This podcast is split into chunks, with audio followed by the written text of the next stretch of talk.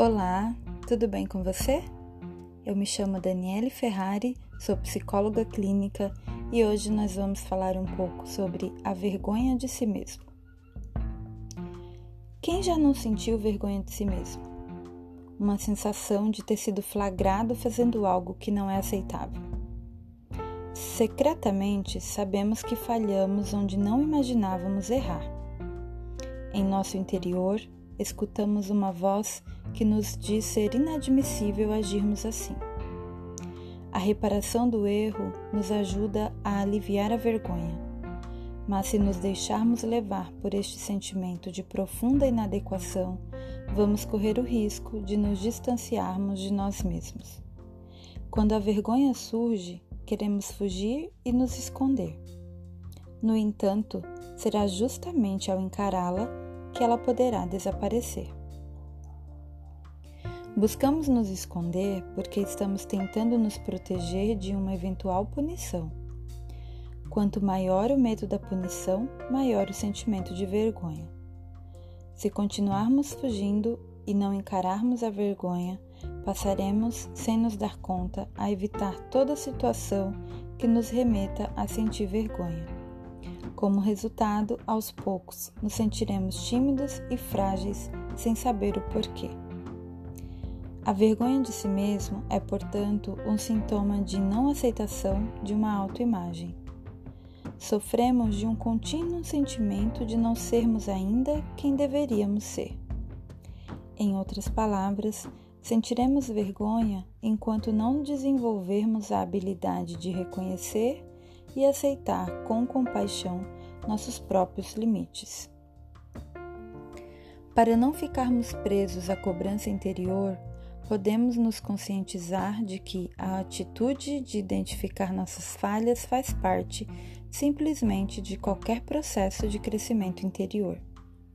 No entanto, se não estivermos comprometidos com a decisão de evoluir internamente, reconheceremos nossas falhas como uma sentença de condenação. Se não sou capaz, jamais serei.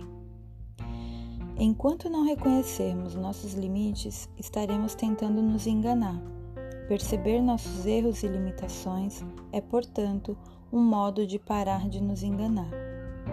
Por isso, na próxima vez em que você sentir vergonha, procure parar para escutar o que você se diz enquanto se sente mal serão frases indicadoras das áreas onde temos receio de perder a admiração por nós mesmos. Quem já não se decepcionou por ter se colocado numa determinada situação que o fez se sentir frágil e indefeso? A vergonha é uma tentativa de não olharmos para nossas fragilidades, pois em nosso sistema de crença interior acreditamos ser incapazes de lidar com elas. Quando nos sentimos insuficientes, sentimos vergonha. O sentimento de não ser quem deveria ser surge neste momento de forma maciça. Todos nós carregamos nosso ideal de ego, uma esperança de autogratificação por meio da autoadmiração. Quem esperamos ser para então sermos felizes? Isso é o que reforça nosso sentimento interior de potência e autorrealização.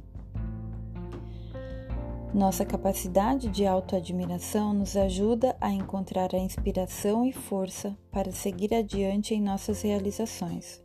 É importante, portanto, nutrirmos continuamente a admiração por nossas capacidades. Mas se ficarmos presos à necessidade de apenas nos autoadmirarmos, estaremos nos condenando a sentir vergonha a todo momento.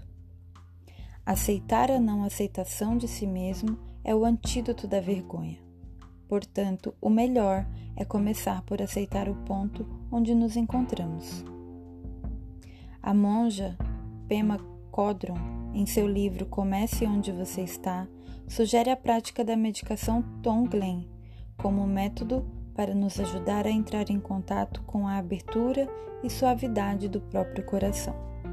Nesta prática, iremos inspirar uma fumaça negra e convidar para o nosso interior todo e qualquer sentimento de vergonha, o nosso próprio e o dos outros, e ao expirar, emanaremos luz e calor para onde quer que haja este mesmo sentimento de vergonha. Pema Codron escreve: Protegemos nosso coração com uma armadura tecida com o hábito muito arraigado de afastar a dor e agarrar o prazer. Quando começamos a inspirar a dor, em vez de afastá-la, passamos também a abrir nosso coração ao que é indesejável. Nosso relacionamento direto com as áreas de nossa vida de que não gostamos ventila o ambiente abafado do ego. Da mesma maneira, quando abrirmos nosso coração trancado e deixamos sair o que é agradável, irradiando para o exterior e compartilhando, também reverteremos completamente a lógica do ego, o que significa reverter a lógica do sofrimento. Quando adquirimos uma maior aceitação de nossa autoimagem, iremos aceitar melhor também os limites alheio. Em outro trecho do mesmo livro, Pema Codron escreve: Se estivermos dispostos a deixar de lado o enredo pessoal, sentiremos exatamente o que os outros humanos sentem. Todos nós compartilhamos os mesmos sentimentos. Neste sentido, se fizermos a prática de forma pessoal e autêntica, ela despertará nossa sensação de afinidade com todos os seres humanos. Numa palestra em Milão, o mestre Lama Michel Riponche nos levou a fazer a seguinte pergunta: O que de fato me fez sofrer nesses últimos anos? Em seguida disse: Não precisamos ser apenas o resultado de nossos hábitos, podemos ser algo a mais, sair do automatismo e ser livres deles. Esse é o verdadeiro modo de ser generoso consigo mesmo, oferecer-se um novo olhar. Espero que você tenha gostado, espero que tenha entendido sobre o que é a vergonha de si mesmo. Eu deixo um beijo cheio de autoestima para você e até a próxima.